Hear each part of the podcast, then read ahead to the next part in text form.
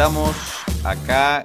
Me encanta porque me arrogué el, el- el título de abridor de programa. No sé, hace un par de programas que, que me creo que Me- soy que tengo que hablar primero. Me, Pero bueno, me encanta, me encanta estamos, esa idea, me encanta esa idea.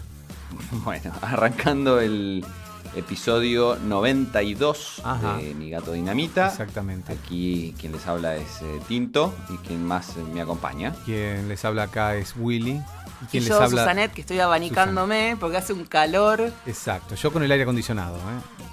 Eh, yo tenía el aire acondicionado, pero escuchen esta, porque eh, acá como somos muy profesionales y queremos hacer el mejor producto posible, Sí, exacto. eh, apagué el aire acondicionado porque se captaba en el, en el micrófono, el micrófono es muy sensible este.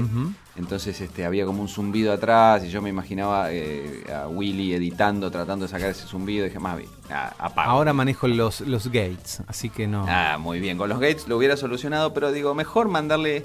¿Viste cómo es? Este, yo estoy, estuve viendo muchos eh, tutoriales en, en YouTube acerca de grabación y de eh, bueno, manipulación del, del audio, ecualiza- ecualización, gates y, y, este, todo ese tipo de cosas. Y todo el mundo te dice lo mismo, que es lo más importante es haber tenido lo mejor posible el audio original captado. Después vos Claro. podés hacer cosas, pero si no tenés un buen audio original, no eh, es todo más difícil. Entonces, cuanto mejor sea el micrófono, cuanto mejor acustizada esté la habitación, cuanto mejor esté uno en plano, etcétera, etcétera, el resto sí se puede hacer, pero eh, arrancar de, de un, un buen material base es lo importante. Justo estábamos Y todo hablando. esto quiere decir que me estoy muriendo de calor, así que eh, me sacrifico por ustedes, eh, queridos. No, y oyentes. yo me sacrifico por, por, por el mundo, porque en realidad yo no uso aire acondicionado, siempre me negué. Primero porque tenía una. una un, ponele un marido que era asmático y le hacía mal el aire Mm. acondicionado, entonces nos teníamos que morir de calor siempre. Y después porque yo me empecé con, con problemas respiratorios y no puedo usar ni ventilador ni, ni aire acondicionado porque me hace mal. Pero bueno, si voy a lo de Willy, está el aire acondicionado, lo uso y estoy feliz. Vos sabés que mm, tengo que chequear esto, pero acá hablar sin saber es lo que mejor nos sale. Pero creo que es en Corea que hay una especie de mito perpetuado a lo largo de los años y qué sé yo, acerca de que los ventiladores de techo eh, son, digamos, de mala suerte. Ah. O que lo más probable es que se te caigan encima y te maten. Y que se- Claro. La cosa es que la gente no usa ventilador de techo porque es como así, como que las viejas le dicen, ay, no uses. Bueno, yo Uy. tuve cierto problema en un momento importante con los ventiladores de techo porque eh, la verdad es que en la Argentina, no sé si podría decir en la Argentina, pero en general están instalados al revés. Tiran aire Mm. para abajo. El ventilador de techo tiene que tirar el aire para arriba en verano. ¿Se entiende? Tiene que Ah, ser o sea, al tiene que revés. ser más circulación que aire directo. Exactamente. Con suerte puede llegar a servir para algo que no sea sofocarte. eh, el ventilador de techo tirando el aire para arriba, chupando aire. Y así es que yo he Mm. llegado, bueno, en el, e- equipo de psicología donde trabajo, eh, bueno, me han, me han conocido en algún momento como el chiflado de los aires, de los ventiladores, porque voy y con un calor terrible voy y los apago. Entonces nadie entiende nada. Digo, pero no, nos estamos muriendo de calor, culpa de los ventiladores. Y una vez en la escuela de, de Estela, eh, fui y quise apagar en todo un salón gigante los aires acondicionados, lo conseguí, los apagué. Y bueno, a los cinco minutos los encendieron porque dijeron, está totalmente loco este tipo. Claro, la idea es que si apagábamos los ventiladores, empieza a circular aire fresco de afuera, porque había refrescado afuera, y iba a estar fresquito a- adentro. Pero la gente no entiende ese concepto, no se banca ese ratito de calor hasta que entre el aire fresco. Y bueno, detesto los ventiladores de techo, los odio. Los odio. No tenía, no tenía en mi cabeza esto de que en realidad tienen que chupar el aire y, la- y tirarlo para arriba. Es Exactamente. el concepto. Y en invierno, no en necesitas- invierno, en invierno sí tiene que tirar para abajo porque el aire caliente se va para arriba, entonces necesitas que te tire Claro, ese aire para abajo. Claro. El tema es que uno no puede andar instalando y desinstalando. Yo me imagino, sin saber demasiado de electricidad, que si uno da vuelta a la fase y hace que gire para el otro lado, Exactamente. este, puede tener Pero además Eh, los eh, ventiladores de techo eh, vienen muchos de ellos con un botoncito arriba, un interruptor, Mm, para cambiarle la mm. dirección. Muchos vienen así. Pero como la gente no entendía nada, o, o no- no- bueno, no sé, la gente no se da cuenta de nada. Entonces, no, yo, me- yo eh, tenía ventiladores de techo no, en mi no, casa. yo los odio, y, los odio. Y, no- y daban aire caliente todo, todo, siempre.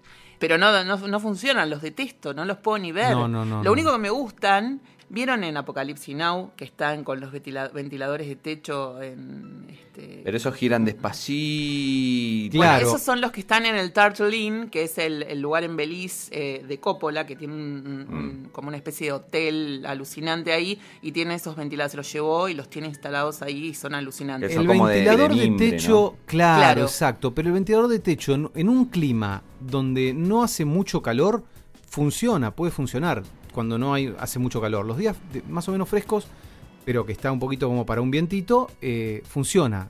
Es el único Mm. momento, pero si hace calor... Bueno, y además esos se usan en, eh, al aire libre también, esos ventiladores, ¿no? Tipo, ¿no? Claro, en, la- en las galerías. Exacto. Bueno, ahí puede ser que funcionen, ¿eh? Ahí puede ser. Y sobre todo si es así despacito. Eh, no sé, no Es tengo que, un estudio a- hecho ahí. Aparte de esto, por lo menos en esta parte del mundo, mm, son todo el asunto, ya ni hablar los aires acondicionados que eran eh, solo patrimonio de oficinas en una época, por lo menos cuando yo era chico, y recién, bastante recientemente en la Argentina están apareciendo los aires eh, acondicionados. Bueno, es que eh, tampoco teníamos tanto calor acá en otras épocas. Hace No unos sé. años que se vino complicado el tema. Puede ser, puede ser. Lo que pasa es que yo de chico me acuerdo que las casas eran, era como decía Willy, uno tenía una forma de, eh, de mm, eh, combatir el calor en verano, que era básicamente, por lo menos en lo de mis abuelos, hacían así. Este, cuando, depende de la orientación de la casa, ¿no? Pero si eh, del lado que daba el sol, eh, en la mañana o en la tarde, depende, eh, entonces cerraban todas las persianas, porque estaban las, era- eran también persianas o postigones, cerraban todas las Claro. de ese lado, dejaban abiertas las del otro Claro. y además creaban, eh, digamos, como- Corrientes como- de aire. Claro, Claro. corrientes de aire. Abrían, abrían una ventana en una punta del- de, de la casa y otra ventana en la otra para que por todo el pasillo se hiciera la, la corriente de aire. Y lo único que se hacía es a la tarde eh, abrir las ventanas que quedaron ahora en la sombra y cerrar las que les empieza a dar el sol. Y así se manejaba. Este, y a lo sumo había, eh, cuando empezaron a, a- a ser este, más populares, los famosos turbo, que se ponían no de piso. frente, como dice Willy, para que te den la cara, sino se ponían en un rincón medio apuntando hacia un costado para hacer circular este aire este, con un Claro. poquito más de vehemencia. Y en el ¿Y piso, yo creo que en el piso funcionan esos aparatos. O a la Claro, altura claro. de, de, digamos, de, un- de esos que son de pie. El punto es en el techo. En el techo, bueno. Y además otra cosa, des- eh, elimina un aire acondicionado. Si vos tenés un ventilador, eh, un aire acondicionado puesto y un ventilador al lado, te elimina Claro. por completo. Pero es una cosa increíblemente fuerte. Raro que la gente no se dé cuenta. Yo también estaba en una vez en una reunión hace un tiempo y había un aire acondicionado prendido a full y un, un ventilador de techo al lado o, o cerca. Y yo dije, si apagan esos ventiladores va a estar fresco porque hace mucho calor. Y decían, no, no anda el aire acondicionado. Bueno, dije, por favor, ¿pueden apagar estos dos ventiladores? Bueno, apagamos los dos ventiladores y me empezaron a hacer señas de, es verdad, ahora está fresquito. Porque elimina Bueno, se lo voy a decir mañana a mi prima, porque mi prima tiene la costumbre, mis primos tienen la costumbre de usar las dos cosas, porque no les alcanza, No, entonces tienen no, que no. poner el aire acondicionado a todo, lo- a todo culo y Claro. el ventilador. Decirle que, Así que se los voy a informar. lo que no es que no les alcance, es que prenden los ventiladores de techo, que los apaguen, por favor. No, no, el ventilador común parece, porque dicen que tienen mucho calor, no sé, tienen ventilador y aire acondicionado hasta en la parrilla. Déjense de joder. No, yo estaba se- enloquecido con el nos tema quedamos de- sin luz todos. en el equipo ahí de psicología donde trabajo que circulamos por diferentes lugares. eh, me, me- bueno, en un momento ya parecía con problemas y un día me dijo la, la coordinadora Willy, eh, te queremos mucho, pero no nos podemos estar eh, mucho tiempo más con los ventiladores apagados porque los habían apagado, pero claro, hay que darle un tiempito. Hay que darle un tiempito a que empiece a circular el aire fresquito de afuera. La, la- ese la tiempito. impaciencia conspira contra tu Exacto, teoría. ese tiempito, que nadie se puede tomar un tiempito para nada hoy en día, todo tiene que ser ya, automático, me Ya. parece. Mirá la, la que te estoy linkeando para reflexionar sobre nuestro tiempo. no. Claro, Sin solución de todo continuidad. tiene que ser, que ser aquí y ahora ya. Entonces, ese tiempito, la gente empezó a transpirar un poco y me dijeron, Guille, te queremos mucho, pero, pero basta, no, no, prende los ventiladores. Y, y ese día fue la última vez que hice esta estupidez de, de empezar a apagar todo y eso. Ahora, Bueno, hablando Bueno, de no, poder una esperar, estupidez, pero no- de sí. no poder esperar, en el episodio anterior eh, hubo algunas cuestiones que fueron muy polémicas, algunas cuestiones vertidas por ustedes, ah, bueno, que me pidieron por la favor la que culpa yo debe saliera a mía. aclarar. Tuya y de Willy. Y me Oh, pidieron que saliera a aclarar. Pero me dijeron que no en el podcast. Me dice, ¿por qué no podemos esperar tres meses hasta que ustedes vuelvan a grabar? Bueno, Mm. también Salí en la revista, Che, qué gente, en qué gente quejosa, pues no solo, no solo se quejan de las cosas que decimos, sino que no las decimos lo suficientemente seguido. claro, claro, claro, claro. Lo que es, no la queja, Qué cosa. la queja. Así que bueno, en algún momento voy a tener que salir a aclarar esas dos situaciones y, y a ¿Qué poner fue lo ¿Al- que- ¿Algo en que particular dijimos. podemos, podemos nosotros este, hacer una defensa o por lo menos un mea culpa? Yo creo que no, mejor que ustedes no digan nada, que Mm, dejen que yo hable. ya es demasiado tarde. No, lo que usted, una de las cosas que se hablaron a- acá la semana, en el otro mm, episodio, en el 91, fue acerca de el satanismo y los gatos negros. Y justo fue en Ah, vísperas de. Halloween. Claro. Y yo no sé si ustedes sabían, pero los rescatistas y los lugares que dan en adopción a los gatitos dejan de dar, de tener eh, disponibles los gatos blancos y los gatos negros porque generalmente se los llevan para hacer sacrificios hoy en día.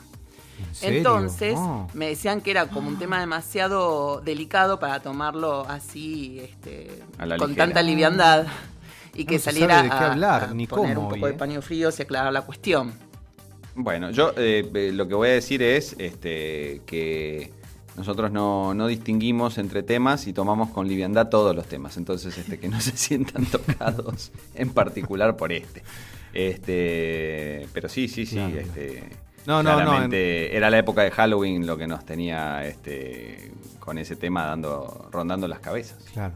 Claro, yo siempre estoy muy afuera de Halloween y nu- nunca me acuerdo de esos detalles y me parece tan absurdo que la gente sacrifique animales, me parece tan absurdo que tampoco lo tengo en consideración. Eso es la verdad y bueno, peco de, de naif en algunas Mm. cosas, pero me parece delirante que alguien se lleve un gato blanco para matarlo, o sea, para hacer un sacrificio, eh, no sé, para, para que su disco venda más, más copias, no sé, me parece una locura. Pero bueno, claramente sucede y en todo el mundo hay como alertas. Y, y también lo que me pedían era que desmitificáramos la figura del gato negro, porque son los que siempre cuesta mucho adoptar porque son negros, porque la gente cree que, que son de mala suerte, porque justamente hacen rituales satánicos y que les dieran una oportunidad a los gatos negros. Así que a mí bueno, me desde encantan los acá. gatos negros. En particular, acá voy a hacer un- una este, defensa del gato negro. Yo creo que si adoptara un gato, cosa que estoy lejísimo de hacerlo, eh, si, ad- si adoptara un gato, eh, adoptaría un gato negro. Me parecen muy Bueno. elegantes y muy. Eh, tienen un aura de misterio. Pero bueno. Toma, ahí eh, tenés la contestación para la gente que decía eso, Susana. Mirá qué, Ahí está. Con yo lo qué haría. eficiencia. Y aparte, con, Con qué rapidez. El, el cuento de Poe, todo. O sea, Sí. hay todo un trasfondo. Claro, y volvemos a, a- a los- a las, a las películas de terror y a, a la maldición Y a del las gato negro, brujas nos y- vuelven a, y- a escrachar en todos lados. Sí, a pasa mí es que también uno me ahí está luchando contra, eh, se- digamos, siglos y siglos de, de mitos y, y supersticiones, ¿no? Bueno, yo cuando me pidieron que escribiera una, una editorial al respecto, que la verdad es que no lo hice porque me embarullé lo suficiente como para decir, bueno, basta, no puedo escribir sobre esto, que es algo que me parece tan, tan difícil. Había que remontarse al año del Jopo y empezar a hacer una investigación realmente seria de por qué Mm. al gato se lo toma como, bueno, como de mala suerte, al gato negro, ¿no? De, como que Mm. trae mala suerte, a su relación con, con las brujas, en la época de quema de, de brujas y todo. Y era una cosa de mucha historia y yo dije, "Mm, ¿dónde me voy a meter? La revista sale todas las semanas, no tengo tiempo para escribir sobre esto, mejor lo resumo. Pero... Yo creo, creo que hablé un poquito de- al respecto Sí. en algún momento de los, eh, en los albores de nuestro podcast. Habría que eh, revisar los archivos. Yo no me acuerdo porque... Casi te plagio, casi te 10 plagio. sí, dije, yo le bajo el texto de tinto y lo pongo acá y ya está, y pongo por entintado y listo, total, somos de la familia, no pasa nada. Pero no, no lo hice, lo tengo que buscar. Lo tengo que buscar y en el próximo número, en el número 11, saldrá. Y otra cosa que tenemos que salvar. Ojo que nos va a ganar es la el tema revista de los con directores ediciones. de ¿eh? fotografía. Uy, se quejaron los directores de fotografía, nos van a boicotear. Mucho, Sí. mucho. Sí. sí. Que los, ¿Cómo que los directores de fotografía no saben nada de guion? Y, y encima me agarraron a mí y me dijeron, Susana, me extraña, vos que sos muy fanática de Almendros, de Storaro, bueno, de, Gordon Willis, de, de todos los grandes directores de fotografía, que avales la teoría de Guillermo que dice que no saben nada de cine, de nada de guion. Que Guillermo, Guillermo es un animal que no solo cree que no sabe nada de guion, sino que los agarra y, les mueve los trípodes. Sí, sí, sí. Encima le agarro y le tomo Fue la un cámara. escándalo eso. Eh, bueno, Les aprieta no los botonitos de las cámaras. No, me, me parece muy cierto eso que dice Susana. Me parece que tiene mucho sentido lo que dice la persona que nos destrozó. Eh, me parece que sí. Lo que esto da cuenta es de lo que yo siempre digo. Yo no sé nada, yo estoy aprendiendo y por ahí digo estupideces, porque no sé nada, qué sé yo. La verdad no sé nada. No, no, fue igual muy gracioso porque yo digo, en este, en este podcast se ha hablado mucho de los directores de fotografía, aunque no lo recordemos. Claro, Y yo claro. he contado cosas del padrino, de cómo el director de fotografía le rompía las bolas a, a Coppola Sí. con el tema de, de la fotografía, de lo que él quería, del Sí. guion, de, de cómo él iba a filmar el- la primera eh, película de la saga El Padrino, que casi se va todo al demonio, y cómo se peleaba con los productores y con la gente del estudio, y bueno. Y, mm, y hablábamos de eso, de, de la, de la de la decisión de- del director de fotografía, de, de todo lo que él hizo en favor de la, de la narrativa de la película. Claro. Claro, claro, claro. Es como Claro. ridículo eh, la charla del otro día. Y que yo encima decía, no, no saben nada, claro, no saben. O sea, un delirio. Un Claro. delirio. Pero nos puede No, a pasar. mí lo que pasa es que yo también estoy un poco influenciado por eh, la productora de nuestra peli. Eh, hablo despacito como si fuera a escuchar. Es, ella es antidirector de fotografía. Eh, me parece que tuvo un problema, va, me parece no, tuvo un Mm. problema con el director de fotografía de nuestra peli en una pro- producción de ella. Y Mm. entonces me dijo, basta, ya está, con él ya trabajaste, listo, no, no, le, no le des más para que vea la película o algo así. Mm. Eh, claro, como que, eh, ya está, listo, él no tiene por qué opinar de montaje. O algo así, pero bueno, me parece que había un problema ahí entre ellos.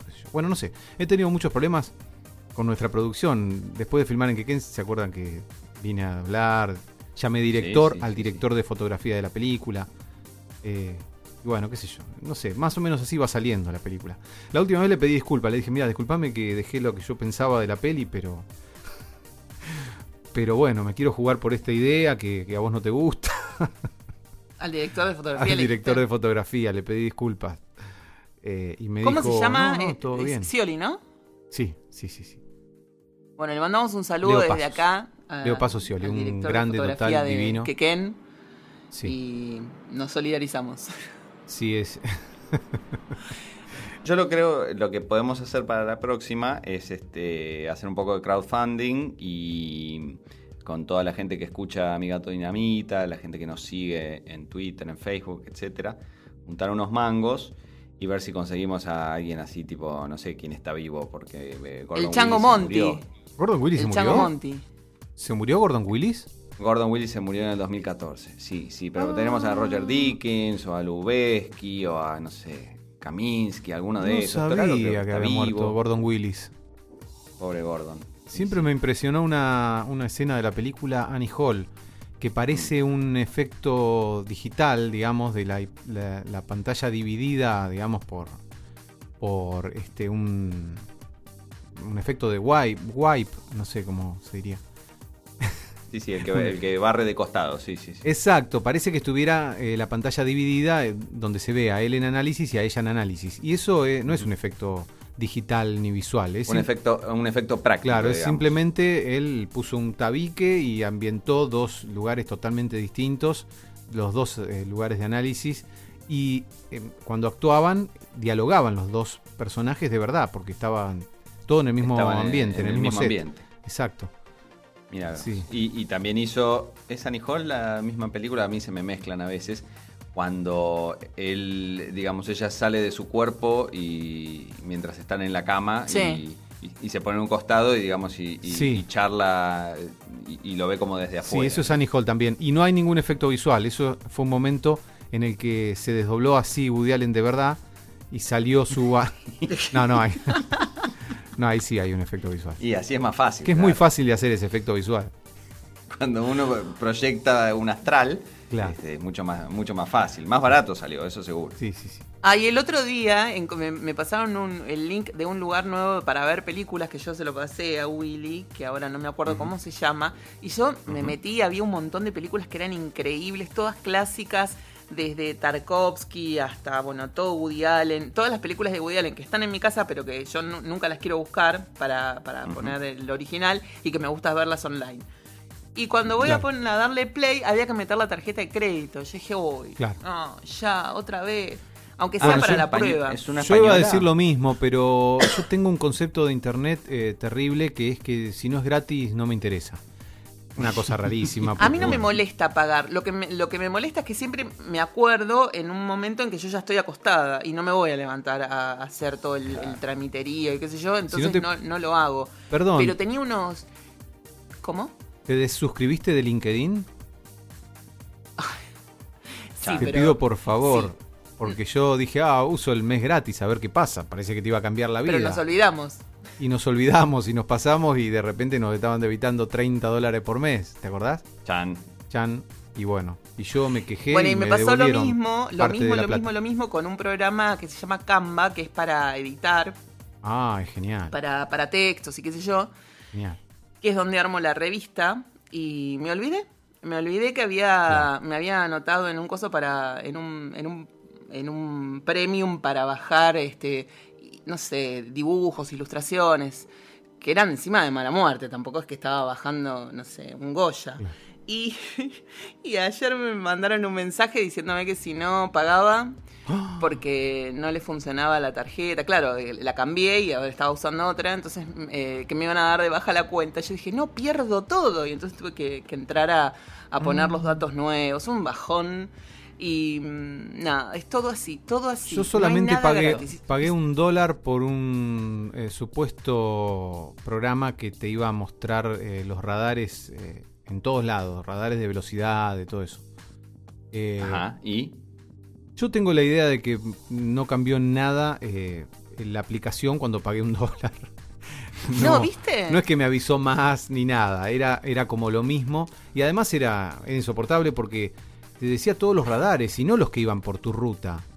No, bueno, en, cincu- en 500 metros un radar a la izquierda. y encima me, me avisaba 100 metros tarde para un radar, o sea que para nada. la borré. Bueno, a mí lo que me pasó el otro día es que mm, nuestro diseñador gráfico Mauro Lorenzo me propuso una, un- una idea eh, para hacer con la revista y entonces estamos trabajando en eso, ¿no? Entonces yo tengo que tomar un curso de, de diseño editorial para, para empezar a, hacerla mucho más, más, más grosa. Y me, me sugirió que me bajara un programa, que usara un programa de Adobe, que a mí el Adobe no me gusta porque en, en- en la Mac no me corre muy bien, no sé qué es lo que pasa, yo no lo sé instalar del todo bien y el Flash nunca me anda con Chrome, qué sé yo, es, es un despiole para mí.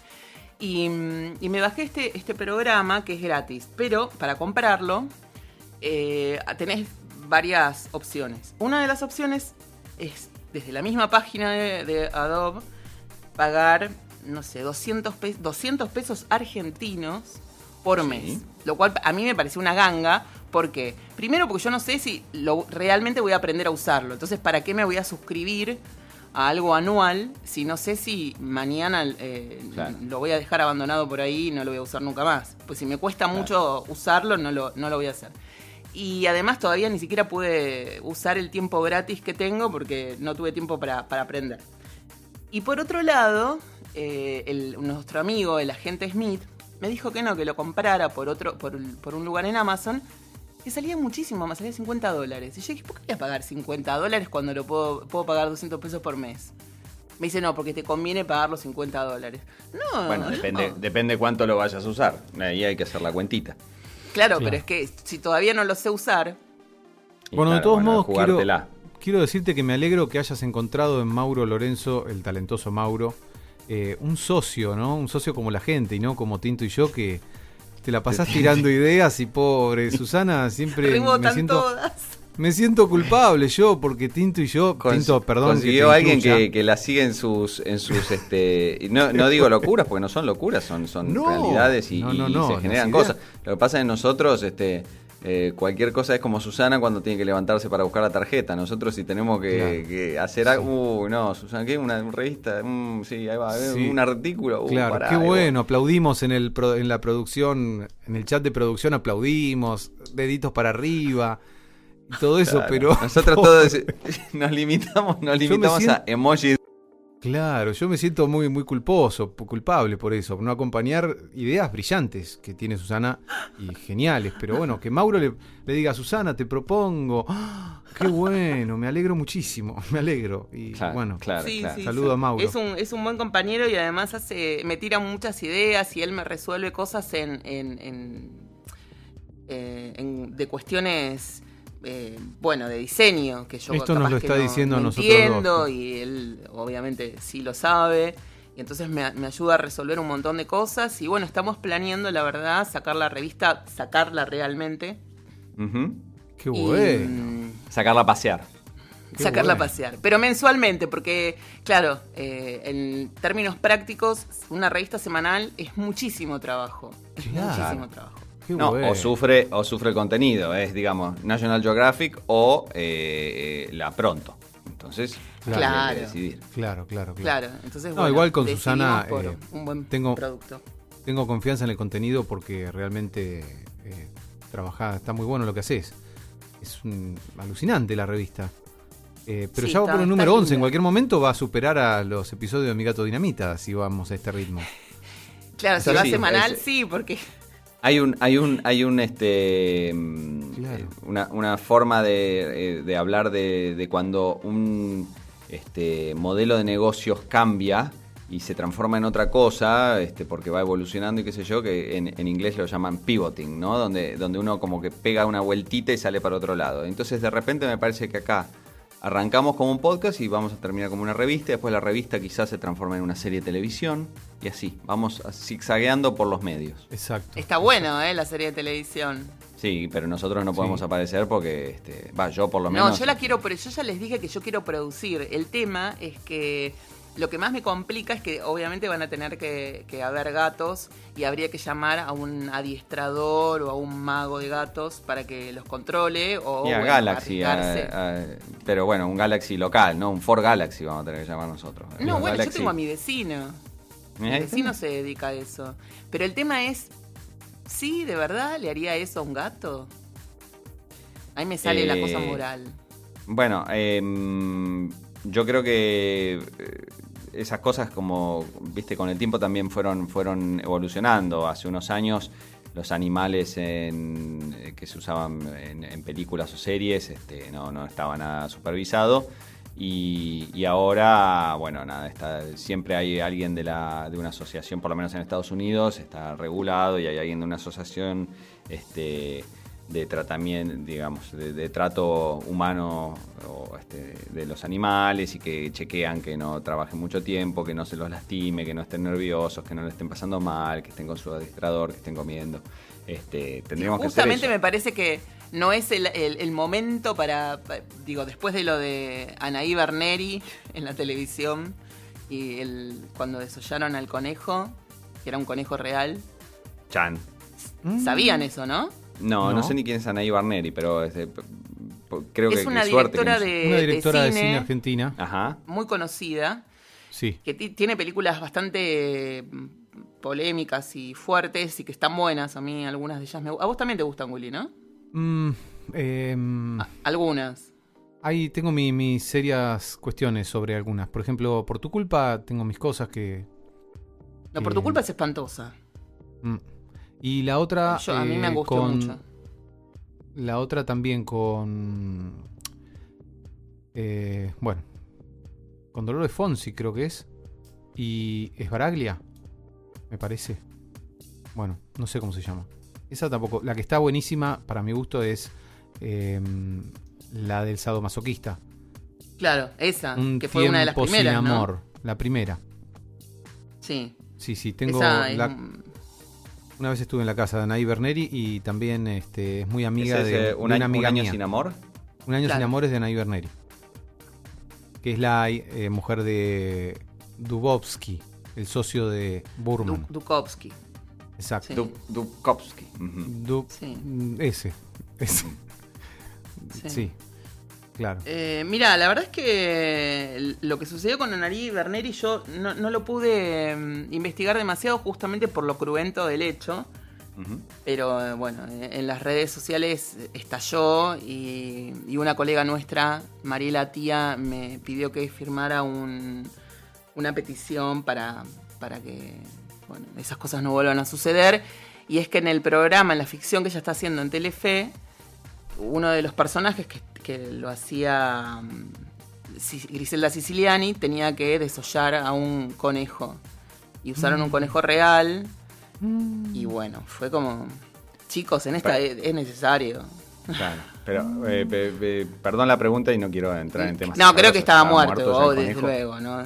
Bueno. Supongo que sí, ¿no? no ya, no- Ah, no, eh, ya el video que andaba rondando era tan tremendo que yo no, no pude ver. Y a toda la gente que le pregunté, era gente demasiado sensible, me dijo, no, no quiero saber, no me hables del tema.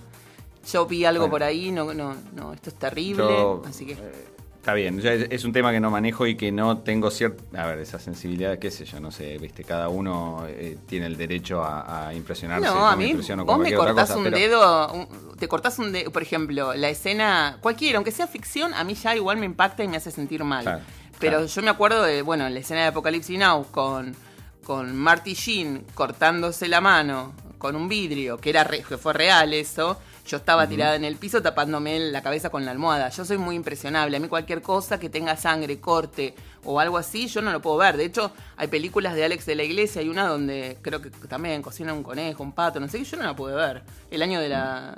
El año de la bestia es, ¿no? No sé, una de esas. No la pude Eh, ver y hay un montón de la películas Bestia, que no... creo. Claro, bueno, no, no, no, no, no puedo, no puedo y no puedo. Bueno, entonces no puedo. veas la película que recomendó Tinto la otra vez, que yo la vi por su recomendación. ¿Cuál la- Raw. ¿Raw? ¿Raw? Exacto, sí. No veas esa. No, no, la voy a ver. Yo, te- yo le, le dije a Susan que no la vea, que no, no. No, vi, vi, vi este, unas fotos y casi me, me, me, me, me agarro Sí. una. Me, me pongo tartamuda. Yo ya, yo ya sabía que, a ver, si, si te hace mal Apocalipsis Now, esto es como eh, a la enésima potencia todo. Claro.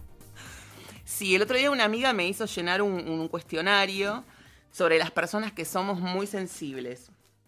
¿Viste? Es un cuestionario de, no sé, la Sociedad de Psicólogos de Madrid. ¿no? Bueno, de- eran 24 preguntas, de las cuales solamente dos eh, puse negativas. El resto, todas un nivel eh, elevado de sensibilidad. Olvídate, estoy al horno. Estoy al horno. No Claro. puedo ver nada. Claro.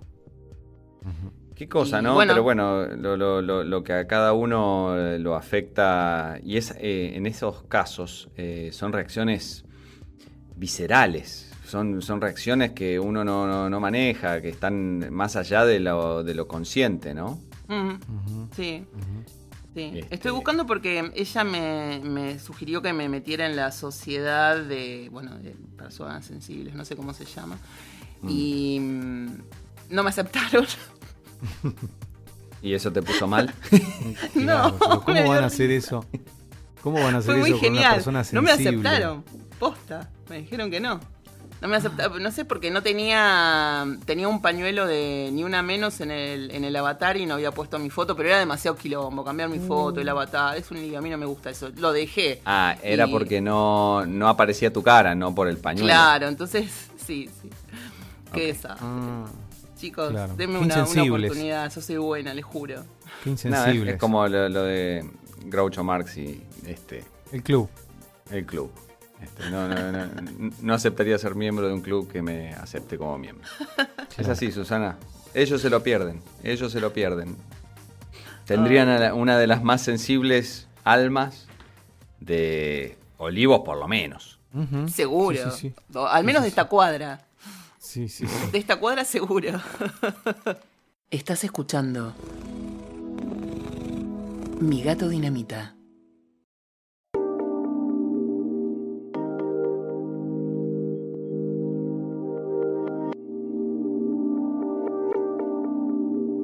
Lo que vamos a hacer entonces en nuestra serie es usar gatos. eh, yo creo que tenés que hacer un curso de mm, animación por computadora. Ah, el otro día estuve. gatos, ga- falsos gatos. El digamos, otro día gatos, estuve en este, una- generados Como por computadora. No, no, algo bien. Ahora, hoy te, te hacen un gato. El otro día, hoy, ayer, hoy vi una nota que en Japón ya tienen un, un tipo que lee las noticias en un noticiero que es completamente, o sea, no existe. Es un, es un personaje creado y vos lo ves y parece una persona de carne y hueso. Bueno, Ah, hagamos un, un gato que sea completamente mm, ficticio, de punta a punta, pero este a, a- toda, digamos, al que no lo, no lo sabe, lo ve y cree que es un gato de verdad. El otro día estuve con el creador de Dibu. Eh, Ah, un tipo cierto. macanudo. Macanudo. eh, así que bueno.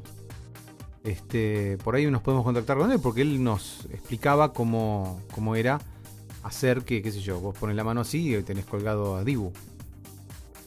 ¿Mm? Claro. Rodolfo claro, claro. Mo- O sea, Mutuberría se la llama. mezcla, la mezcla de. Porque era. eh, Yo me acuerdo el furor que fue en su momento. De vuelta acá mostramos todas nuestras sotas. eh, ¿Quién engañó a Roger Rabbit? Mezclando animación y, Claro. y- y, digamos, filmaciones reales, ¿no? Sí. Bueno, Rodolfo mm, me contaba lo que había sido hacer Dibu, ¿no? Una cosa realmente heroica, increíble el trabajo que fue. Y bueno, eh, podemos postear una foto de Rodolfo Mutuberri, el creador de Dibu, que es parecido a Dibu. Es parecido a Dibu.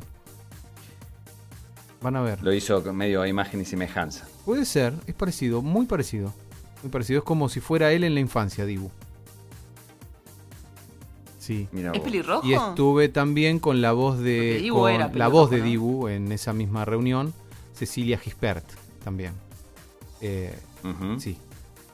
Nos invitaron a los tres a hablar y claro, como yo no tenía nada que ver con Dibu, pensé que me habían invitado de compromiso y que se habían equivocado. Porque además no me pusieron en el programa.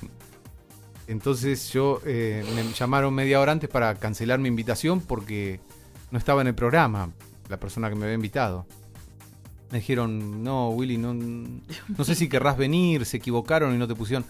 Entonces me sentí totalmente... Pero bueno, eso lo siento desde toda la vida, que, que, que me invitan de compromiso. que Está me dan premios perfecto, de está re- perfecto. es, eh, compromiso. ir así a, lo- a- a irrumpir. Mejor. Sí, no sí, me sí. quieren acá, ahora van a ver. Claro, no. Somos los eh, outsiders. Fíjense qué interesante lo que son las posiciones subjetivas. Tinto iría así, con esa, con esa posición subjetiva. Yo voy y estoy Claro. torturándome y avergonzado y hablo estupideces. Yo no voy. Y cuento esta anécdota, como les dije el otro día, que se las conté a ustedes dos por un chat eh, y se la mandé al padre de un paciente. O sea, así que bueno, nada que ver. El tipo recibió un mensaje, no, Tremendo. eh, me invitaron, Tremendo creo que estoy de más, eh, no sé cómo voy a hacer para hacer, bueno, todo un montón de conflictos, les contaba a ustedes dos y se lo mandé por error al padre de un paciente. Y puse borrar, borrar, ay, borrar, y puse borrar para mí. O sea que a él le quedó el audio y ya después no lo pude borrar más. Oh, no. Ah, Todo horrible. Y encima no lo No, podías increíble. borrar después. Pero fíjense lo que es la posición subjetiva. Mirá Tinto lo que se le ocurre. Ah, yo voy a irrumpir y voy a... No, ¿No? voy y es más, no dejo hablar a los demás. Claro, claro. Eso, eso es, eso es una posición subjetiva. Fíjate, el mismo, ante lo mismo, dos posiciones distintas. Es así, es así. Sí. Ah, hablando de cualquier cosa, pero nosotros saltamos de un tema a otro con gran facilidad. Hablando Sí. de animación, Sí. eh, me permito hacer eh, este, estas, cada tanto meto alguna sugerencia para ver si alguien este, está con ganas de ver. En eh, Netflix hay una mm, eh, serie animada que ya está, mm, se publicó hace poquito la segunda temporada, pero yo ya había visto la primera, todavía no empecé con la segunda, pero la primera es muy muy buena. Eh, que se llama Big Mouth, eh, como boca grande. Pero básicamente es una. está muy muy bien, es para adultos, eh, no, no, no es para chicos, no es una serie infantil. Es la historia de. Eh, básicamente un grupo de chicos adolescentes, un, par de amigos y sus compañeros en el colegio, eh, alrededor de sexto, séptimo grado, una cosa así. Este, eh, y se centra en todo lo que tiene que ver con la pubertad, la adolescencia, los cambios, este, sobre todo en lo- lo psicológico y lo sexual, ¿no? Pero está muy, muy bien, está encarada de una forma muy honesta y con, digamos, eh, ningún tipo de tabú, al contrario, este, se habla de todo y abiertamente y está fantástico, que hasta, digamos, salvando ciertas cosas que son un poco eh, fuertes, que me parece que, que se le escaparían, es, es como para mostrárselo a un, a un hijo adolescente, pienso en el mío o en cualquiera, porque por la forma tan natural de encarar algo que por ahí este, eh, todavía en muchos lados es tabú, ¿no? Y entonces se habla de nada, desde eh, los, los cambios físicos, este, las, las primeras relaciones, este, y etcétera, etcétera. Está encarado muy, muy bien. Y desde un lado, que, que me parece que a ustedes como este, psicólogos y, y analistas les puede también resultar interesante, eh, uno de los personajes eh, de toda esta serie es un, un monstruo este, imaginario, o, no, pero bueno, que, que- que dialoga con eh, uno de los protagonistas, o varios de los protagonistas, que es el monstruo que es eh, el monstruo de las hormonas, que básicamente es un, es un monstruo que se les aparece y les hace hacer todo lo que a una persona eh, le genera todo ese, ese desbarajuste hormonal en la adolescencia. Este, esto se personifica en un monstruo que aparece y les hace hacer, este, eh, qué sé yo, eh, que genera una polución nocturna o una no sé, erección en el peor momento eh, posible, qué sé yo. Es un monstruo que, que- que es como un, como un otro que los obliga. Está muy, muy, bueno. muy bien encarada, muy divertida, este, muy fuerte, pero de la mejor manera. Este, así Connie que se llama, ¿no? Muy interesante. Big Mouth. El monstruo se llama Connie. El monstruo se llama, porque hay un monstruo para las chicas y un monstruo para los varones, este, que, que, este, trabajan de manera diferente, pero básicamente, eh, em, eh, digamos, es, es el que les genera todo, todo eh, las reacciones que ellos no pueden entender. Eh, si buscan Big Mouth y ven las, las imágenes, es un, es un monstruo este, así como una especie de león, eh, este, Con y- cuernos. con una ma- melena y cuernos, etcétera, etcétera. Este, Interesante. Está, está, la verdad, fantástico y, y lo, lo recomiendo un montón. Tiene mucha gente muy creativa, gente ex Saturday Night Live, este, eh, comediantes jóvenes que hacen las voces este, y que la, la escriben también, eh, que, son todos muy, muy de esta época. Y está muy, muy, muy bien. Hasta ahora hay dos temporadas de 10 episodios cada una. Este, pero la, recomiendo enormemente, aún si no son consumidores de, de, este, nada animado, ¿eh? porque esto es, digamos, la animación es solo una casi una, una excusa para, para el tema que se toca y la forma en que se toca, que yo nunca lo había visto así y está, y está muy, muy bien. Hay mucho material para adolescente en Netflix en este momento que está bueno. Ah, la película que vos recomendaste la vez pasada no está en Netflix, pero también es para adolescentes y es muy buena. Eighth Grade es eh, fantástica. Sí, sí, sí. sí. Este, Es que eh, hay, hay un, me parece que está apareciendo eh, una generación, porque lo, que pasa siempre es que las películas, eh, simplemente por cómo es la realidad, las películas dirigidas a niños y adolescentes están hechas por adultos, no la pueden hacer un niño o un adolescente, o por lo menos este, es muy difícil que eso ocurra. Eh, y entonces está todo pasado por un tamiz de alguien que en realidad eh, eh, vivió la adolescencia o la niñez hace 20, 30, 40 años. Y, y hay una desconexión muy grande.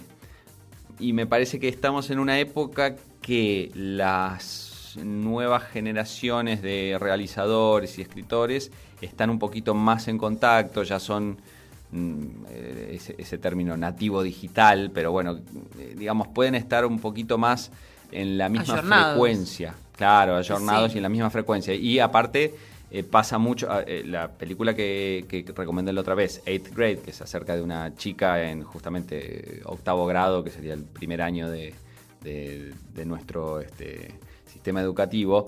Y también que lidia con todo esto de la adolescencia y, la, y todo, todo lo que lo rodea. La dirigió un muchacho que tiene 28 años y que Claro. surgió a la fama como comediante Youtuber. en YouTube Claro, es un youtuber eh, que, que, eh, talentosísimo y que, que es músico también y que bueno tiene unos especiales que también muy recomendables para ver en, en Netflix.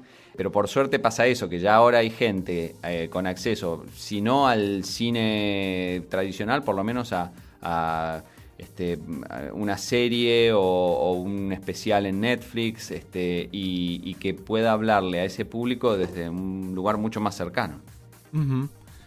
Sí, sí, sí. Bueno, yo igual estaba pensando, eh, para hacer también algo, eh, digamos, por ejemplo, hay una obra del 1900, creo que es, que se llama El despertar de primavera, de Franz Wedekind, que la analizó Freud en ese momento, fue motivo de, de trabajo en las reuniones de los miércoles de Freud eh, con su equipo, y bueno, y es impresionante porque para retratar lo esencial a la adolescencia es impresionante esa obra.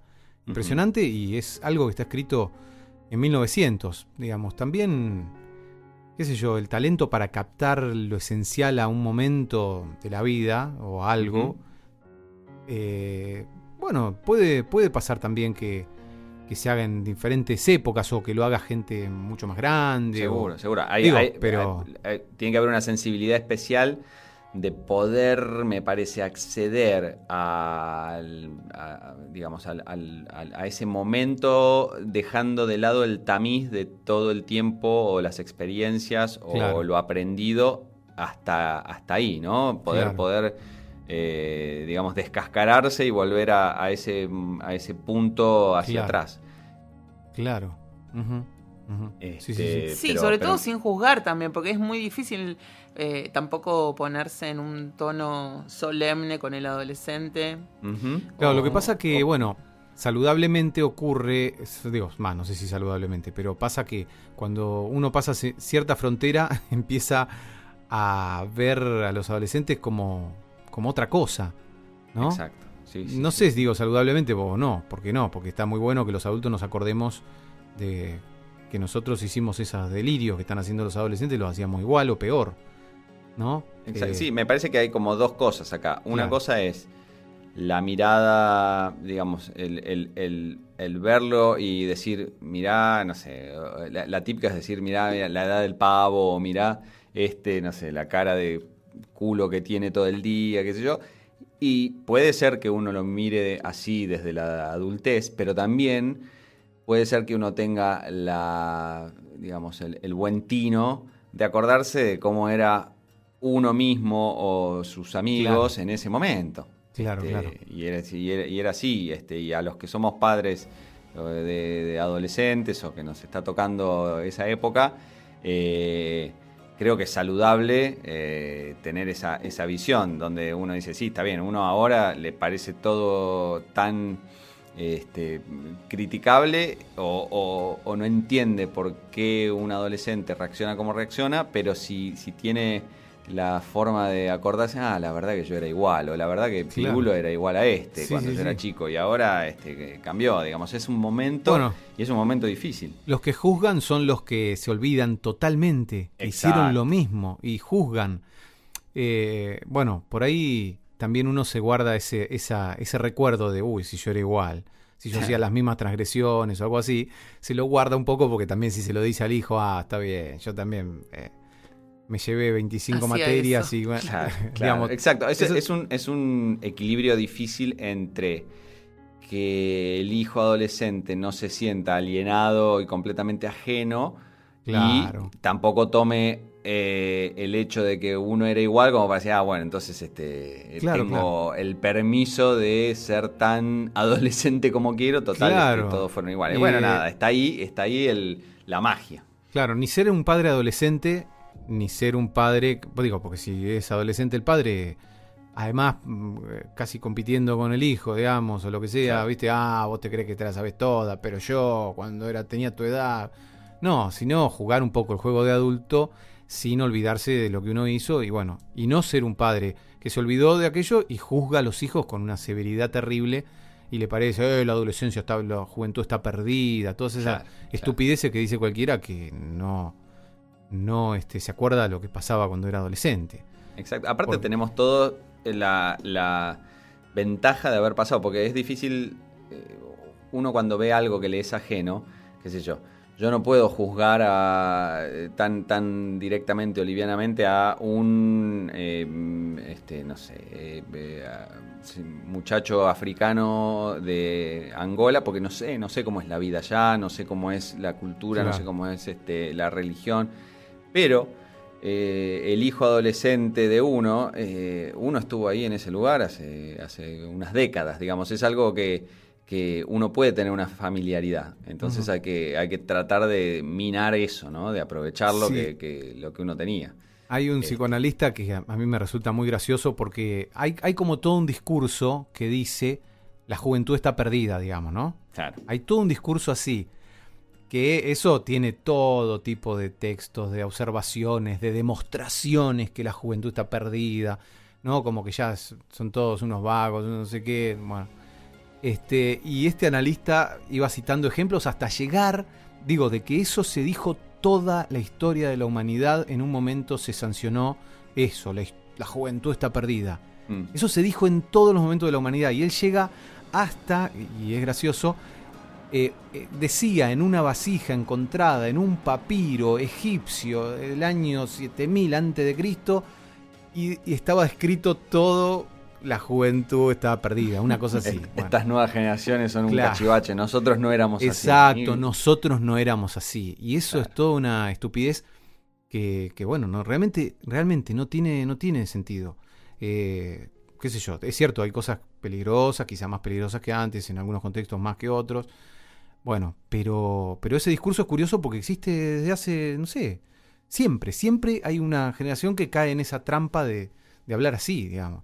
Y si está perdida, tendremos algo que ver, en última instancia, ¿no? Sí, sí, seguro. Obvio. Sí, bueno, pero nosotros somos especialistas en no hacernos cargo, así que no, no tenemos nada que ver. Yo no tengo hijos, así que no, no, no puedo vivir la adolescencia de ninguno, pero sí de, de los hijos de mis primos. Por Dios, chicos, se los regalo. están bravos, están bravos. Están entrando en la, están en la pre, 10 años es preadolescencia, ¿no? Y ahora sí, sí, sí, sí, sí, sí. Bueno, yo, tengo uno en, uno en plena de 14 y uno arrancando de 10. Este, no, bueno. Pero el tuyo de 10, es un amor, ¿o no? Son los dos un amor, por eso. Y, y, quiero creer que estamos tratando este, con la entintada de hacer lo mejor posible en poder criarlos sin este, esa cosa conservadora de ustedes son un desastre y en nuestra época no hacíamos esto, eh, sin tampoco librarlos a la buena de Dios y que, que tengan ellos que, encontrar el camino sin, sin un poquito de, guía. Este, y estamos ahí, estamos en el medio, pero por suerte los dos... es muy complejo el tema. Es muy complejo, pero los dos están resultando, digamos para nosotros, que aparte uno aprende a hacerlo también eh, sobre la marcha, ¿no? Puede leer todos los libros del mundo y este, eh, después es, eh, uno la va improvisando. Claro, Entonces uno también aprende, aprende con ellos. Y, creo que tuvimos la suerte de que nos tocaron gente que la podemos, la podemos ir llevando bastante bien. Bueno, el nuestro no, el nuestro está haciendo todo, todo el bardo del mundo lo está haciendo e, este, este pequeño, que yo lo banco, lo banco porque, bueno, entiendo que está pasando por una situación muy jodida familiar y que, bueno, todos tenemos, todos reaccionamos como podemos, entonces, bueno, él también tiene su reacción y se fue con el gato de la vecina, se lo escondió. La vecina desesperada buscando el gato y no lo tenía y el pie se había, se había llevado el gato. Se estuvo con, dos días con el gato de la vecina. Pero e, eso es lo mínimo que hace. El otro día eh, mi prima había hecho las camas pues se tenía que venir corriendo a ver a su mamá que estaba muy mal. Y, y él se las desarmó todas. Eh, ella iba haciendo y él se las iba desarmando. Y entonces ella le, dijo, me estás arruinando la vida. Y yo le digo, no, no, no, no, no le podés decir eso, no le podés generar más culpa al pibe. Por Dios, mira cómo quedé yo. Bueno, los padres dicen, los padres dicen, eh, le entra por una oreja y le sale por la otra. Y yo creo, no, no, pero es, es muy raro que eso pase. Em, al contrario, los pibes eh, no se les más lo que le digan los padres. Nunca más. Todo queda ahí. Y todos los padres se creen que le entra por una oreja y le sale por la otra. O sea, todo lo que nuestros padres nos dijeron, aun cuando pegamos un portazo y no les hicimos caso, nos quedó grabadísimo y no nos Con podemos culpa. sacar nunca más. claro. Pero los padres se creen que los hijos no escuchan nada y bueno, Claro. y yo no, estoy bueno, casualmente mi en un todavía me lo proyecto con diciendo. una Vos te entra por una oreja y te sale por la... Bueno, mamá, si fuera tan así, no estaría en terapia ahora. Claro, ¿no? claro, obvio, por supuesto, totalmente. Eh, yo ahora estoy en un proyecto, casualmente con Mauro estuvimos hablando, pero bueno, todavía no, no pudimos. Mauro también está de socio con... No, no, mentira. No, nos estaba diseñando unas cosas, un proyecto de, eh, lo llamaríamos con mi socia psicoanalista Maparentalidades Hoy. Ajá. Porque viste que hoy no se puede decir lenguaje inclusivo, hasta Tinto usa lenguaje inclusivo, dice amigues en el chat. Eh, hoy no se puede decir padres, no, entonces maparentalidades estaba usando. Ajá. Eh, no sé si se No entiende, que es estás para diciendo, eso, para hacer... ¿Sabías que, bueno, yo tengo un tema con el lenguaje inclusivo, no hablemos de eso, por favor. Ah, ahora me porque- gustaría hablarlo, pero... No, no, metete vos, No. así te retan a vos, porque la otra vez nos retaron a nosotros, ahora bancate a vos Exacto, también. ¿eh? claro, claro. Ah, a, a mí, no, el tema con el lenguaje inclusivo es que hay mucha gente que tiene, tiene problemas y que no puede entender el lenguaje inclusivo y que queda excluido de ese lenguaje. Entre ellos me incluyo. Ah, bueno, Yo pero tengo tipo una problemas, distorsión visual, de, tengo de dislexia, por dislexia y disgrafía y no Mm. entiendo lo que dicen. Mm. ¿Cómo, cómo? Perdón.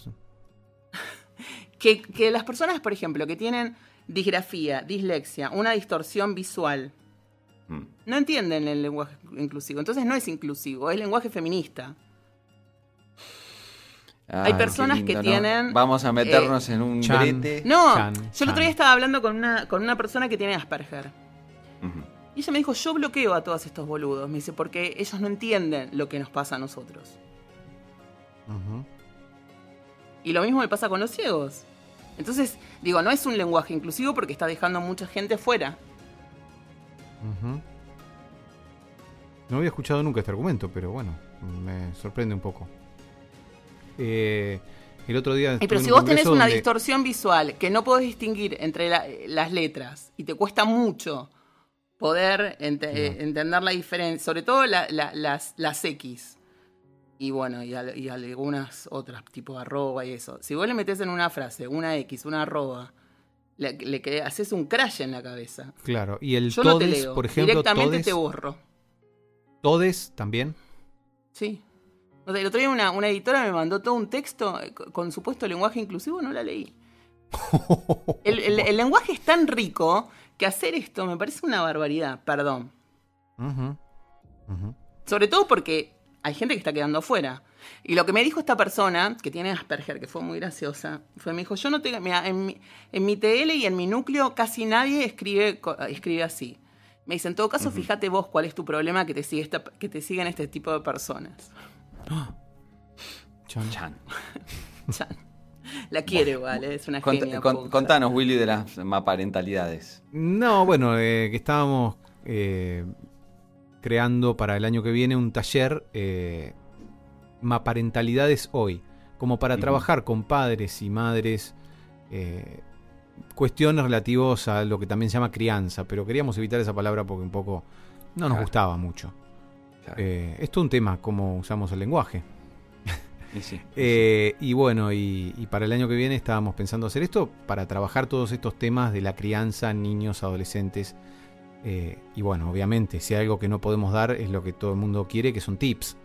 Porque como vos decís, no hay ningún tipo de libro ni de fórmula no hay receta. ni recetas, ¿no? Eh, todo el tiempo uno está viendo qué funciona, lo que funcionó ahora puede que no funcione más tarde, y si funcionó, Claro. funcionó tres veces no va a volver a funcionar seguramente, y, y es todo así, y lo que ¿Y funcionó para un un, taller pibe... no- orientado a madres y padres o a profesionales? Madres, padres, no, madres, padres y educadores también pensaba bien, mi claro, gente que trabaje claro. con niños y con y con adolescentes eh, que pueda estar interesado en, en abrir un espacio a pensar algunas cosas, porque sí hay algunas cosas para, para tener en cuenta de lo que sería una buena una intervención más bien, más bien positiva, Positivo. digamos lo que se llamaría subjetivante, que permita que los hijos den un paso hacia ser, este, digamos, ser no me gusta esa palabra últimamente, eh, estar más subjetivados y más a- se vayan acercando más a lo que desean. y estén mejor, digamos. O una intervención que sea dessubjetivante, o sea, que los pibes se pongan a, a responder por, este, por em, sometidos a algo, ¿no? La idea es que no. Yo eh, no sé porque no, no, conozco los trasfondos y la, la, teoría y debe haber muchísimo escrito al respecto y ustedes me van a desasnar, pero me imagino, la sensación que me da es que la época de la pubertad y la adolescencia debe ser la más eh, digamos, donde más surjan o se planteen o se, eh, que aparezcan en la gente los traumas posteriores que después hay que laburarlos en la adultez y qué sé yo. Me parece como el, el punto más álgido en el desarrollo de una persona para digamos, si uno se concentra ahí y trata de, lograr algo positivo, este, es como el lugar que, si, si, aparece algo negativo es donde más eh, va a ser más, más efecto, va a ser como una bomba atómica. Mm. Lo mismo que le puede pasar a un niño o a un adulto, si le pasa a un adolescente es como se amplifica, ¿no? ¿Se entiende lo que, trato de decir? Es como, no sé si, si la adolescencia no es el momento en que más uno puede concentrarse como, como profesional de la psicología, como este, decir, mira que acá es donde eh, cualquier, cualquier cosa negativa puede tener un, efecto mucho más fuerte que, en otros momentos. y yo este, creo que depende, depende de quién lo vea, porque me parece que Alice Miller ya plantea eh, el conflicto más serio desde el nacimiento del niño, como, eh, mm. como en la época de la gestación Mm. y los primeros años, que es donde el niño absorbe absolutamente todo. Todo, mm. lo bueno y lo malo y, las cosas más complicadas de los padres, ¿no? toda esta cosa de, del deber ser y de, bueno, un, montón de, cuestiones. Y que, bueno, ahí arranca todo. Eh, mm. Como que es, ahí queda como la memoria impregnada de, la raíz de los problemas. Pero no sé si es todo así. Este, yo no sé, a mí me, da la sensación de que es como el campo más fértil para todo, para lo positivo y lo negativo, que, que, como este, es el, momento donde, donde más puede tener efecto cualquier cosa. Claro, yo eh. creo que, digamos, niños y adolescentes eh, es un momento donde se, las cosas se pueden rectificar muy fácil, eh, rectificar en el buen sentido, ayudar a, a a que se solucionen problemas o la cosa viene un poco mal y puede acomodarse o lo que sea. Ya después de la adolescencia, digamos, no sé, después de los veintipico de años, mm. ya vas a necesitar 40 millones de años de análisis para poder ir moviendo cosas y quizás hasta el último día de tu análisis vas a estar repitiendo más o menos lo mismo. Claro, es como, es como que si es como que el, cemento se seca. Exacto. Sí, si en un momento se fraguó la cosa y ahí ya se. Bueno, esa cosa que se llama que se fraguó es el fantasma, digamos, la fantasmática, el guion, el guion. En un momento fraguó el guion y sonaste vas a asignar, vas a ir a una fiesta y te vas a encontrar la misma gente, vas a decir, pero ¿por qué esta persona me, trata así? ¿Pero por qué el otro? Ah, siempre que voy a una fiesta y, va, y no te das cuenta que estás con el mismo guion totalmente coagulado viendo todo y, en el análisis lo que ¿Vos conoces a alguna persona que, que, haya evolucionado, sin dar nombres, no lo suficiente para que esto no le pase? Pues yo hasta ahora conozco a todos que le pasa lo mismo. Eh, ¿Qué cosa no le pase? ¿Lo de guion? Claro, digo, que haya evolucionado lo suficiente en terapia durante la adolescencia que después que haya podido tener una adultez normal, digamos. No, yo creo que en la adolescencia se pueden ayudar a, a resolver algunas problemáticas que si no se trataban podían realmente eh, fraguar en un guion bastante complicado, por ejemplo, o más complicado. Eh, sí, mm. creo que sí, creo que análisis en la infancia y en la adolescencia eh, tienen, son fundamentales. No, pero igual no quiere decir que la gente va a vivir sin conflictos. O sea, siempre tenemos conflictos y toda la vida vamos a tener conflictos. Pero bueno, hay guiones y guiones. Hay guiones más complicados y guiones este, un poco más... O sea, cuando uno se da cuenta que es un guion ya se empieza a reír un poco de las cosas que le pasan. Eh, ¿No? De, todo, digamos, qué sé yo. No sé. Eh, Se entiende, se No entiende, sé si se entiende claro, y, eh, se Eh, puede trabajar en todo momento, si no solo habría psicopedagogos Exacto. y ya el psicólogo Claro. para adultos no existiría porque este es un caso perdido. Sí, sí, se puede trabajar en, en- en todo momento, obviamente. Eh, y bueno, sí, obviamente la, la adolescencia, la pubertad y la adolescencia temprana son momentos dificilísimos por este monstruo, este monstruo hormonal que eh, genera un caos en el cuerpo que, que no, no hay, digamos, psicología que pueda dar cuenta de todo ese lío y es muy intenso. Bueno, por supuesto Yo no, que... yo no sé si les conté, pero bueno, yo tengo dislexia, disgrafía, tengo una pequeña distorsión visual. eh, y me parece que hace poco hablando con una psicopedagoga me decía que eso podía ser hereditario porque dos de mis primos también son disléxicos. Pero la diferencia es que a mí me trataron desde muy chica con una psicopedagoga muy buena. Y, y Delia además con una tenacidad extrema me quemó el bocho y digamos que pude salir adelante. eh. Me cuelgo, tengo problemas a veces para leer, a veces no puedo realmente leer, a veces no puedo escribir, a veces escribo muy bien y a veces no me doy cuenta y bueno, hago desastres. Pero por ejemplo, me acuerdo que a mis primos, a uno de mis primos, eh, su mamá se, se paralizó tanto cuando él no podía, no podía leer y no podía escribir, que pensaron que, que tenía un retraso y no Mm. tenía un retraso. Yo me di cuenta jugando al Monopoly que él no podía, que, era disléxico porque me pasaba las tarjetas a mí para leer y tenía Mm. ocho años. Y yo le dije, pero tenés que poder leer. Y me decía que no, que no podía. Y bueno, resulta que él no ve series, porque nunca, le, nunca lo mandaron a una psicopedagoga ni una se, se quedaron con el, con, con la idea de que él no podía. Entonces no lo obligaron a. No lo obligaron, ni lo ayudaron, ni nada. Y él no, no ve series porque no puede, no puede leer. Mm. Claro. Eh, no, no, solamente escucha, escucha música, pero no, no, no ve películas, no, no va al cine, no, no- nada que tenga subtítulos, porque no, no puede, no, no, no está como, Claro.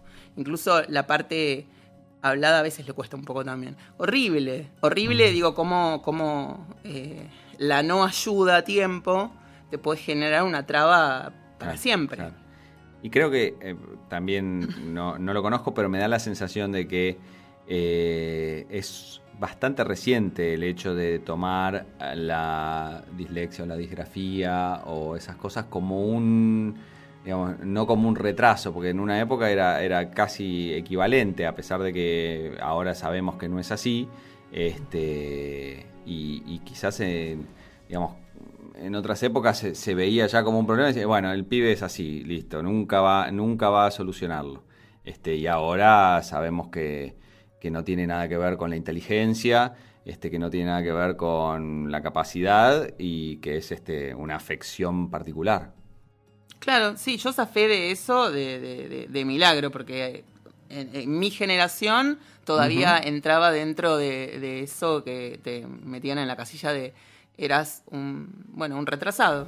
Tenías Claro, un retraso claro, sí, mental, no podías resolver nada, no, los números se te confundían, era todo muy complicado. Pero mi, mi, mi primo tiene 21 años. Entonces, digamos, está en otra camada donde... Ya estaba en una época donde podía, eh, podría haberse, digamos, manejado de otra manera. Y además me tenía a mí como referente, o sea, ya nos había pasado. Claro. Pero lo que pasa es que Delia no lo cuenta.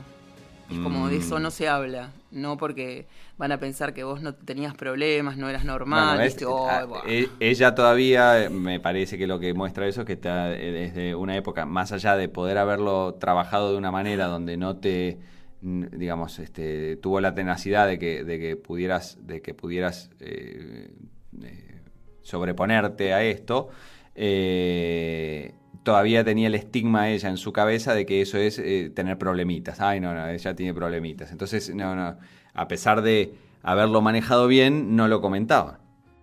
Claro. Viste que yo a veces cuando, cuando, no sé, se me ocurre estudiar alguna cosa, pregunto, ¿y va a ser muy difícil y yo voy a poder?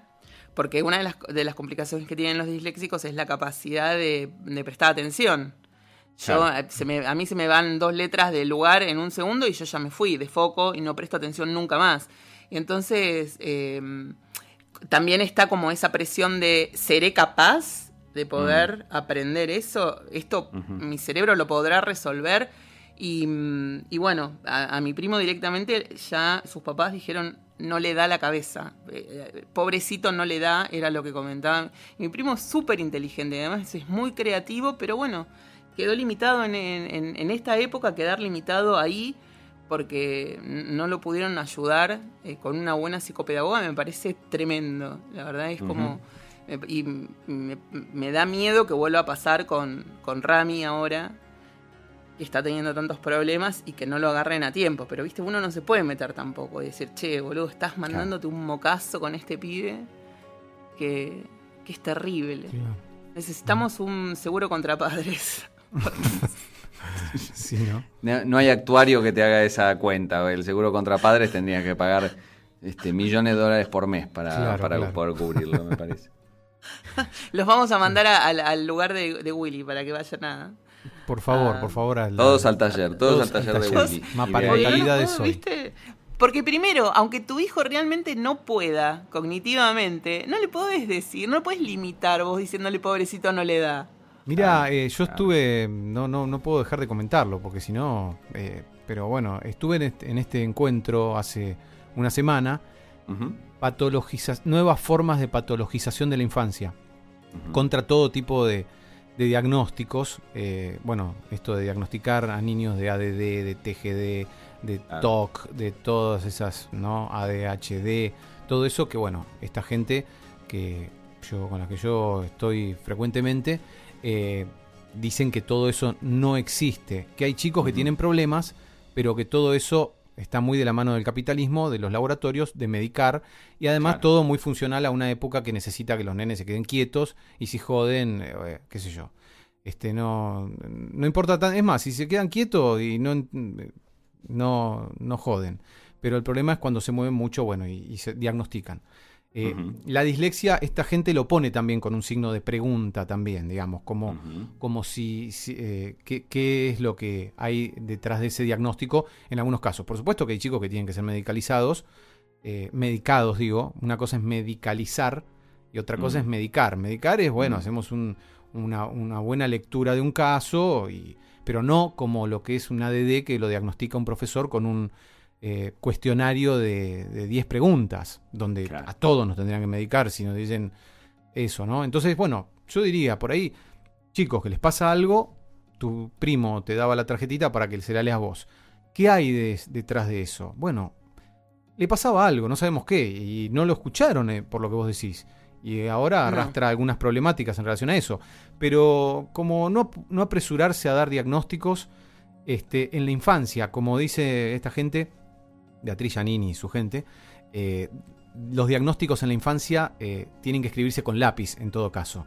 Mm. Eh, con lápiz, porque todo puede cambiar y además es muy difícil porque signos determinados pueden dar cuenta de un montón de cosas. Vos decís, no, no presto atención o alguien no presta atención porque está prestando atención a otra cosa, a qué sé yo, a, a un duelo que no está pudiendo realizar, a la separación de los padres. Está muy atento a eso a qué le pasa a la maestra, porque nota que la maestra está angustiada y entonces se conecta con la angustia de la maestra y está prestando atención a eso. ¿En qué momento presta atención? ¿En qué momento no? O sea, bueno, abrir un poco y no, un cuestionario de 15 preguntas que realmente yo lo tengo ese cuestionario, si quieren se lo puedo leer. es imposible diagnosticar algo para medicar y encima decir que eso es un, un problema eh, neurológico. Es todo un delirio que realmente no tiene ni pies ni cabeza. Y es absolutamente funcional a un capitalismo que está cada vez más chiflado, realmente. a, mí, nunca me medicaron, sí a mi, eh, a mi, a mi otro primo, uno de los más grandes, lo, lo medicaron con un... Eh, porque la disrimia, la disrimia también es un problema de conducta es una alteración. Eh, bueno, a él lo medicaron con un remedio para, la irrimia que era bastante fuerte y que yo me tomé todas las pastas. Eh, un día era muy chiquita y me las tomé todas, el frasco entero sin abrir. Lo abrí yo. Sí, sí, sí, no, no, un desastre. Pero nos acordamos perfectamente porque mi primo estaba medicado, era chico, mi primo tenía 10 años y estaba tomando esas pastillas que eran para, la cabeza. y, y bueno, me las tomé yo. Y así quedé después. Este, y bueno. Te iba a decir, por suerte no tuvo este, Efectos. secuelas a largo plazo. No, Dios mío, si le si, Bueno, si pero habrán no asustado quiere mis decir padres que no eso. haya chicos que no les pasen cosas, por supuesto. Un chiquito que se mueve muchísimo, que no puede eh, prestar atención a los contenidos del colegio, infinidad de cosas, sí les pasan cosas, más vale. Pero eso no quiere decir que merezcan un diagnóstico y que ya. No, sino simplemente, bueno, a ver qué le pasa, que hable y que diga. Y ir captando a ver qué pasa, darle un espacio para jugar, para, para ver qué le, le está pasando, hacer un- una lectura de la situación familiar, obviamente. Eh, también, Pero eso no se hace. Yo no era una persona que se moviera demasiado. Yo trataba de prestar atención, pero no me no, no podía. O sea, no es que no, no. Yo parecía que estuviera haciendo foco, pero no estaba. Estaba, no estaba presente. Ese es el Mm. tema. Yo no estaba Claro, presente. Por eso, eh, algo te pasaba y no Este. sabemos qué, qué podía ser. Pero una psicopedagoga, digamos, no te puede enseñar en, cuestiones de contenidos del colegio. O qué sé yo, algo así, pero no, Pero yo no te va a dar la ¿eh? palabra y, y va a ser una lectura de, de- de la estructuración del psiquismo, cómo, cómo va, eh, digamos. No, no, yo tuve psiquiatra. Desde, desde que ¿Eh? fue la, la- o sea, la, Claro. la primera persona con la que yo tuve tratamiento fue Bueno, con una psiquiatra, psiquiatra. tiene que tener una lectura psicoanalítica, digamos, para poder Mi madre no, no cree en nadie que no. O sea, si, si, si va a meterse con mi cerebro, tiene que ser médico.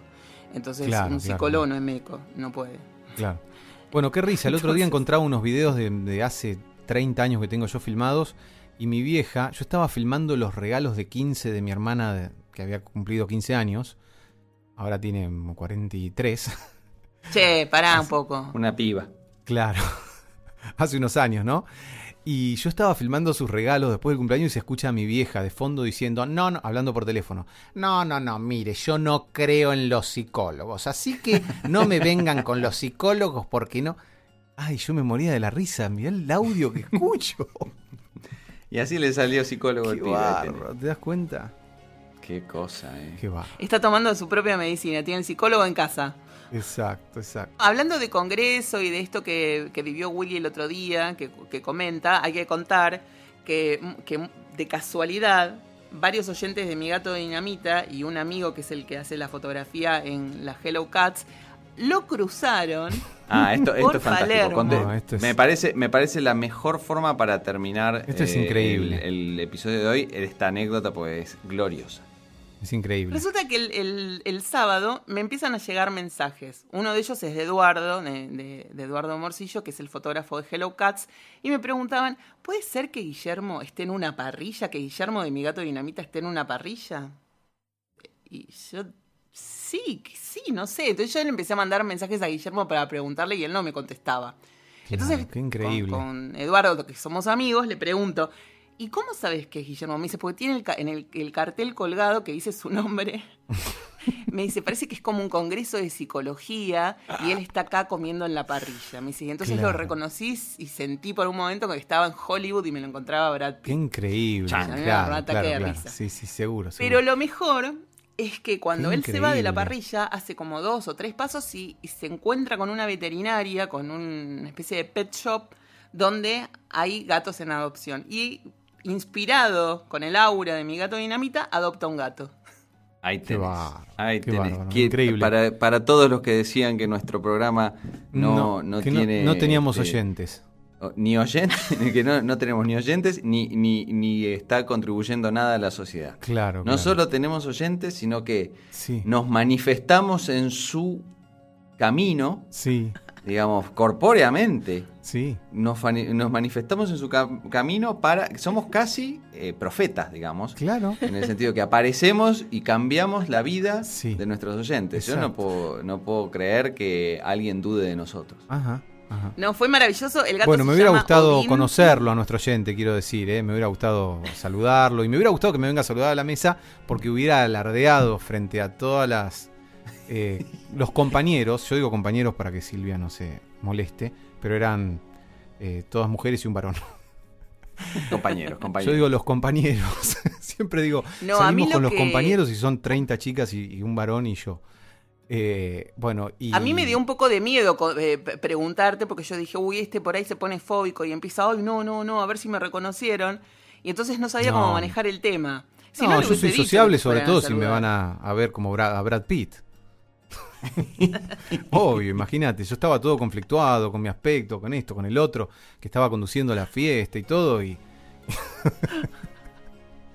No, fue increíble. La verdad que fue increíble que la gente te, te reconociera. Aparte, yo decía, pero ¿cómo es que lo reconocen? Si no salen Claro. fotos, ¿cómo Es es, esto que lo están viendo por la calle? Claro, Sí, porque sí. tenías el nombre escrito. claro. Tenía el nombre escrito, lo habrán escuchado hablar y dijeron, es la voz de Guillermo, que es este... el- el No había mucha de gente. él. Era una Ay, parrillita. y mi mamá, mi mamá que estaba chiquita, presente no en ese gente momento casi. cuando empiezo a recibir los mensajes y me dice, ay, claro, lo escucharon hablar y lo reconocen como a Héctor Larrea, dijo, ¿no? Como si fuera. Héctor Es Larrea. nuestro una cosa editor, es nuestro editor. Bueno, quiero decirles que. Algo así hablaría de Tito, ¿no? ¡Rapidísimo! Mi madre me dijo una vez. "N- La rea hay uno solo, me dijo. Saben que esa marca quedó en mi cabeza. Y bueno, yo le dije, cuando me gane el Martín Fierro no te lo voy a dedicar. Y estudié locución a pesar de ese augurio que al final quizá me, me alentó al final.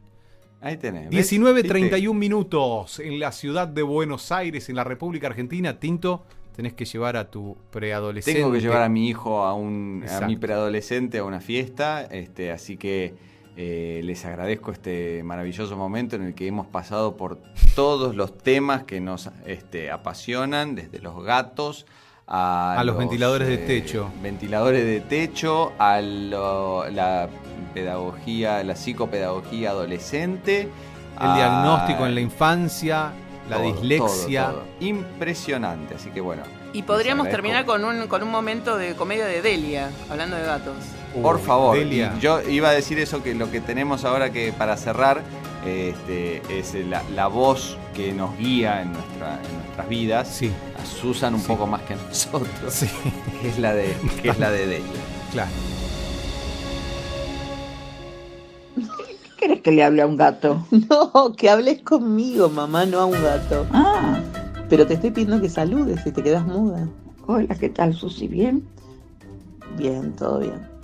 Hace mucho, ¿no? Que no viene Rayita, la gata del vecino. Esa no, hace mucho que no la veo. ¿Se habrá muerto? Capaz, porque ahora veo uno blanco y negro que anda por ahí ¿Será de, eh, que del... y otro grisecito, no sé de quién será, por la pared del fondo. Mira, yo no los vi nunca. Sí. El, el grisecito El, es muy el blanco y negro me miraba, el otro día yo lo espantaba y el tipo me miraba desafiándome, como diciendo no me voy a mover de acá y no se movió. Y pero Y obvio, yo, mami. como no tuve ganas de ir hasta el fondo a correrlo, porque iba a ir con el sifón a rajarlo, a darle un sifonazo. Mami, basta. Porque después vienen acá al, al fondo, al jardín a cagar, que vayan a cagar a la casa de ellos. Con todo respeto. Y, mm, y, y el grisecito es chiquito, ¿no? O más o menos. Más ¿Sabes? o menos. Porque el otro día yo escuché, hace como dos semanas, el llanto de un gato bebé. Y salí al jardín a buscarlo, a ver si se había caído alguno, qué había pasado. Y me choqué con Beppo, la gata de al lado. Y se escuchaba de fondo el, el bebito llorar, pero no sé, viste que Beppo se para ahí y, y te mira fijo y tampoco te dan ganas de, de hacer nada. Yo porque es el de al lado, si no sabes que otro sifonazo se iba a llevar. Pero es buena Beppo, no hace mucho. Porque mm, antes venía, un día veo el, el toldo, que se hundía todo para abajo. El tipo estaba tomando sol arriba el toldo. Semejante peso. Es que bueno, de eso se trata la vida felina.